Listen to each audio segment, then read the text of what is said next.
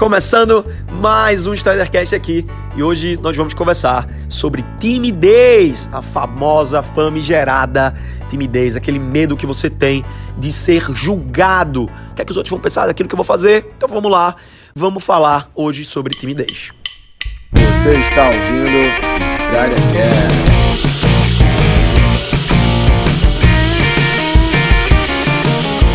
Você que tá me ouvindo aí em casa, no rádio, aqui no Spotify, no seu celular ou no seu desktop, não sei onde é que você tá, mas eu tenho certeza que se você chegou até aqui, você em algum momento da sua vida, por mais autoconfiante que você seja, por mais alta autoestima que você acredite que tenha ou não tenha, você já teve momentos em sua vida de adiamento.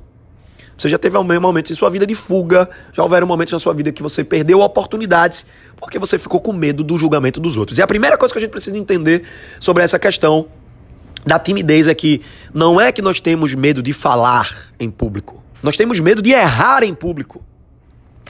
E a timidez começa, né, a nossa construção cognitiva com relação à timidez começa na infância, nas relações né, lá atrás, nas nossas relações primárias, principalmente até os sete anos. É muito comum, por exemplo, você ver crianças em supermercado, em lojas de conveniência, com os pais, né? E sempre tem aquela criança que está lá chorando porque quer alguma coisa e o pai e a mãe não quer dar. E aí sempre acaba sendo mais fácil para os próprios pais, né, com, com, toda a boa vontade do mundo, usando o repertório comportamental que eles têm para lidar com aquela situação, acabar falando coisas desse tipo para a criança, né? Oh, que menino feio, vai ficar chorando. O que é que as pessoas vão dizer quando te verem chorando? Eita, que menino bobão. Eita, que coisa feia, né? Filho, para que isso, tal. E a criança que não até então nem se dava conta, né? Do olhar, do julgamento dos outros adultos, porque também das outras crianças, as crianças estão um pouco se preocupando com isso, ela começa a se questionar. E aí você vê a cena clássica: a criança para de chorar, olha para os adultos, esconde a cabeça, o rostinho ali na perna dos pais, como uma forma de esconder o rostinho na. É o. Vamos dizer que é o repertório que ela tem, que ela acredita, né? Que ela vai deixar de ser julgada pelos outros. E aí você acaba educando seu filho de que, olha o que, é que você está dizendo indiretamente. Tá vendo aquelas pessoas que nunca vão pagar um boleto seu? Tá vendo aquelas pessoas que você provavelmente nunca vai ver mais na, na sua vida, meu filho? Hipervalorize a opinião dos estranhos. Isso é um exemplo simples, tá? Mas que a maioria esmagadora das crianças passa por isso. Eu passei por isso, vocês provavelmente passaram por isso, e você acaba criando, né, incutindo na cabeça da criança, programando a cabeça da criança, que ela tem que hipervalorizar a opinião dos outros. Não é à toa, né? Some-se isso ao fato de que nós fomos educados para ser agradadores. O tempo inteiro, né? Na nossa infância, nós fomos educados a agradar. Você tem que agradar, agradar, agradar o pai, agradar a mãe, agradar o irmão, agradar a avó, agradar avô, gravar, agradar tio, agradar tia, agradar, agradar, agradar, tirar nota boa, papapá. Então você acaba sempre, a gente acaba sendo sempre hiperestimulado a ter que agradar os outros. O que é que acontece? É que nas relações secundárias, ou seja, agora na vida adulta, nós vamos replicar o aprendizado da relação primária. E é aí, meus amigos, que a timidez vem com tudo. Por quê? Porque exatamente você vai replicar tudo isso vai se vestir para agradar os outros, vai fazer dieta para agradar os outros, vai querer ganhar dinheiro para agradar os outros, vai querer comprar objetos que você não precisa para agradar pessoas que você não conhece. E aí acaba que a nossa alta autoestima acaba ficando vinculada a objetos que eu tenho ou não tenho. A opinião dos outros. Eu vou sair de casa, me acho, ah, tô bem vestido, tô bem, tô feliz, tô tranquilo. Saí, virei pra minha namorada, virei pra minha esposa, virei pro meu marido, virei pro meu boy, virei pra minhas amigas. Aí o que, é que você dá? Ai, menina, tá, essa roupa não tá bom em você. você volta para trocar a roupa, porque você tem que agradar o outro e não a si mesmo.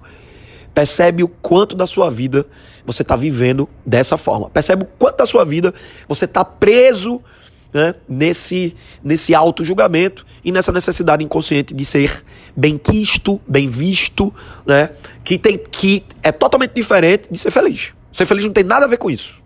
Se sentir Sentir-se feliz, sentir-se realizado, não tem nada a ver se A, se B ou C ou D gosta ou não gosta de você. E eu vou, eu arrisco a dizer que é exatamente como é o oposto.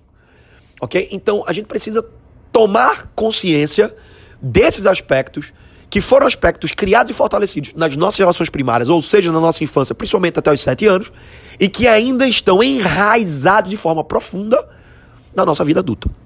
E aí você vai né, para uma entrevista de emprego, você vai para uma DR, você vai defender uma, uma, uma, uma ideia no TCC, né, um trabalho de conclusão de curso, você vai para um mestrado, você vai dar aula, você vai ministrar treinamento, e aí você tá o tempo inteiro preocupado com o que as pessoas vão achar. Não é à toa, né, não é à toa que um dos, a maioria dos clientes que a gente recebe são pessoas que têm dificuldade, por exemplo, em gravar live, gravar um vídeo no Instagram, né, nessa época do marketing digital, gravar vídeo, gravar aula, gravar curso, botar a cara mesmo. Por quê? A gente está sempre com receio e medo do que os outros vão falar. Então, quando você entende que o núcleo disso é o medo de errar em público, olha a palavrinha, não é o medo de falar em público, é de errar em público. Porque falar em público você fala o tempo inteiro, todo o tempo. Você comunica para o teu público o tempo inteiro. E lá vai. Se você entra no, na sua sala, por exemplo, na faculdade, na sala de aula, ou no ambiente de trabalho, e você não fala nada, você entrou caladinho, as pessoas já estão te julgando porque você está comunicando. Seu corpo fala. Ok? O seu corpo fala. O seu corpo comunica o tempo inteiro. Não falar também é se comunicar. Eu preciso entender. E vocês vão me ver usando muito essa frase aqui. Anota aí no seu caderninho, anota em algum lugar. Não falar também é se comunicar. E vou dizer para vocês que o nosso corpo é responsável por até 80% da informação que você comunica diariamente em todos os ambientes, em qualquer lugar. Marcos, como assim, Strider? Como assim? Não entendi. É, meu abençoado. 80% da qualidade da tua comunicação vem através da tua linguagem não verbal. Os outros 20% que sobra, você vai dividir ali entre o teu script, ou seja, a linguagem verbalizada, o que você está falando, e o restante fica com a sua tonalidade de voz, que tem a ver com as inflexões que você faz. Hora você fala mais alto, hora você fala mais baixo aqui, hora você fala mais rápido, hora você fala mais devagar, tranquilo aumentando as pausas, tá? Então esse mix, vamos dizer que esse tripé é o tripé da comunicação básica. Qualquer comunicador, faixa branca ou faixa preta do terceiro dan, vai saber que o nível da comunicação é baseado nesses três aspectos. Esses três aspectos que vão valer aqui um Stridercast só para falar sobre eles, tá? Eu só tô já te antecipando para você entender que o que é que a timidez faz. A timidez é um estado de medo, de hesitação. Você tem medo da situação que você vai ter que enfrentar. Porque você observa seu repertório comportamental e decide para você, comunica para você que você não está preparado. Eu não estou preparado para esse desafio. Se eu não percebo repertório comportamental para superar esse desafio, é natural que eu vá me sentir inseguro. O que é, que é insegurança? Pela própria palavra já diz. Né? O contrário de uma pessoa segura é autoconfiante. Ok? Então, quando eu entendo que Marcos, tudo bem, entendi até aqui, maravilha, mas me ajuda, me ajuda, abençoado, me ajuda, Angel, como é que eu faço para melhorar a minha timidez? Se você não pegou a ideia até agora do que eu falei, eu vou deixar mais claro para você. vou desenhar agora para você. Imagina que eu tô desenhando. Imagina que eu tô desenhando. Imagina um quadro branco. Peguei um piloto de cor preta. Vou desenhar nesse, nesse quadro agora. Imagina, olha lá. Olha o que eu estou escrevendo no quadro. Lá vai, se liga. Vou escrever nesse quadro aí, ó. Imagina essa sua tela mental. Eu vou escrever aí agora, nesse quadro, essa palavra. Tá? Pare de querer agradar.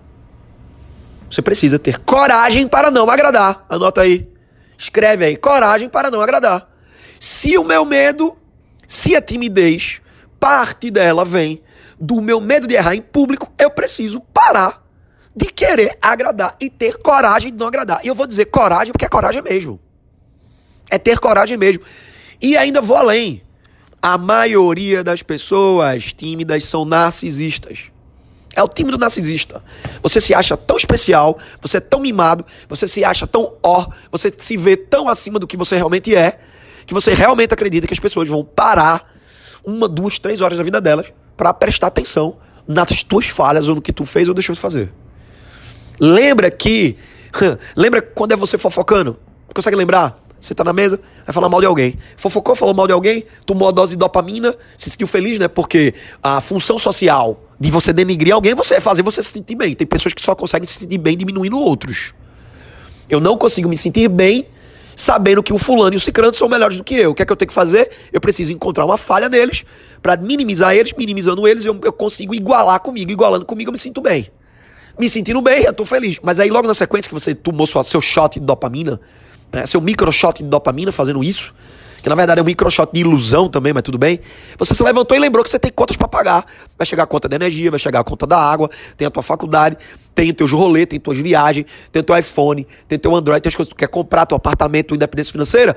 Tu não vai pagar nenhum boleto desse falando mal dos outros. Então tu volta pra ciranda dos teus próprios desafios. Já esqueceu o outro. Já volta pra sua realidade. Medíocre ou não, na média ou não, ou acima da média, você volta pra sua realidade. Então você que tá ouvindo esse meu Stridercast, desencane. Quem tem que falar mal de você, vai falar mal de você, você fazendo ou não fazendo. As pessoas são assim. Internalize isso, as pessoas são assim. Você é assim. Agora, desce do salto. Para de achar que você, e de se ver e achar que você é maior do que você realmente é. Quando você começa a se ver exatamente do tamanho que você é, automaticamente você larga a mão de estar tá também julgando os outros. Porque o tímido, sabe aquela história do quem disso usa, disso cuida? Preste atenção, bebê, se você também não é o tipo da pessoa que vive criticando, né? Então, a gente precisa aprender a flexibilizar.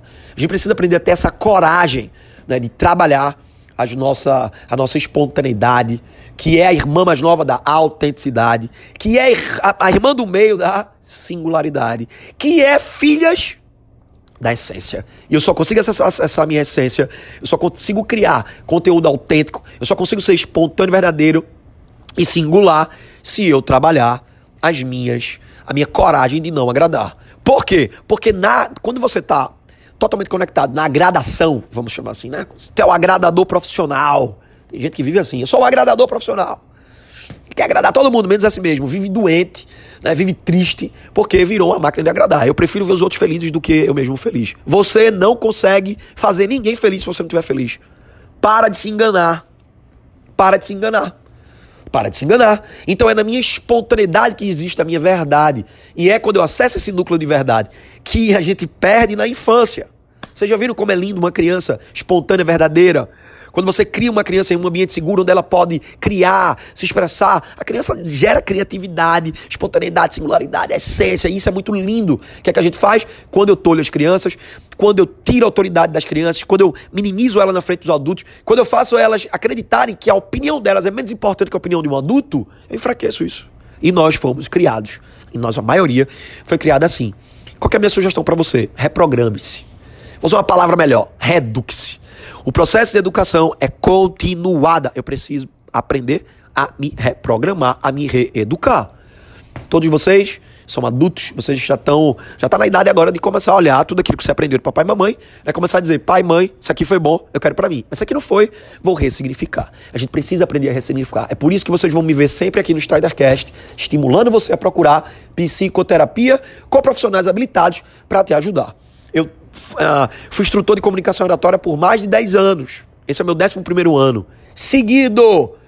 E tendo né, clientes com muitos níveis e níveis diferentes de timidez. Já tirei gente segurada, vomitada no colo. Já tirei gente chorando. Já fui atrás de aluno que saiu correndo de uma sala porque não queria se apresentar. Eu já vi muita coisa. E vou dizer a vocês, muita gente procura curso de oratória, quando na verdade, na verdade deveria procurar psicoterapia psicoterapia. Porque às vezes os núcleos de timidez, os núcleos de medo, eles estão enraizados em outras coisas e a gente acaba generalizando. Então, Marcos, mas você recomenda curso de oratória? Recomendadíssimo. Não um, mas vários. Invista na sua comunicação, invista na sua oratória, pelo menos uma vez no semestre. Leve em consideração que comunicação é tudo. Seu sucesso financeiro, seu sucesso afetivo é graças ao que sai e o que não sai da sua boca no momento certo ou no momento inoportuno.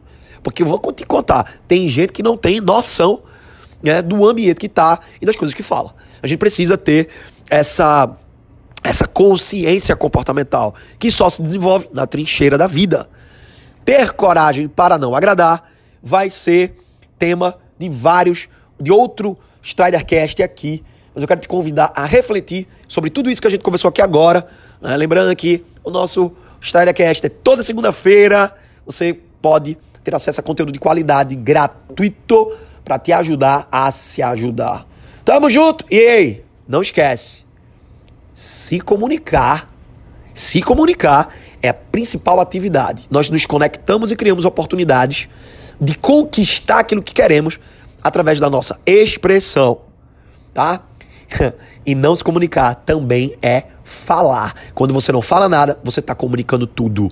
Tá? Então a gente precisa aprender a ter esse olhar treinado, principalmente sobre aquilo que não é dito, através da linguagem não verbal. A linguagem não verbal é poderosíssima. Eu levei muito tempo para entender o poder da linguagem não verbal e até entender a métrica do 80% do efeito de uma comunicação, o quanto é importante você ter postura na hora em que você está entregando conteúdo, seja ele qual for. Que tipo de mensagem você passa quando você anda? Que tipo de mensagem você passa quando senta?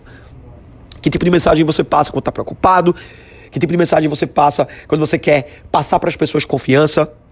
E auto alta estima. Como é que eu faço para desenvolver tudo isso? Ok? Então, isso e muito mais aqui no nosso canal. Muito obrigado sua audiência, que você tenha um dia incrível, uma ótima semana. Sugiro você voltar e ouvir o, esse episódio aqui de novo, já com o caderninho do lado, para ir anotando. Próxima segunda-feira, tamo junto, vamos em frente. É só o começo.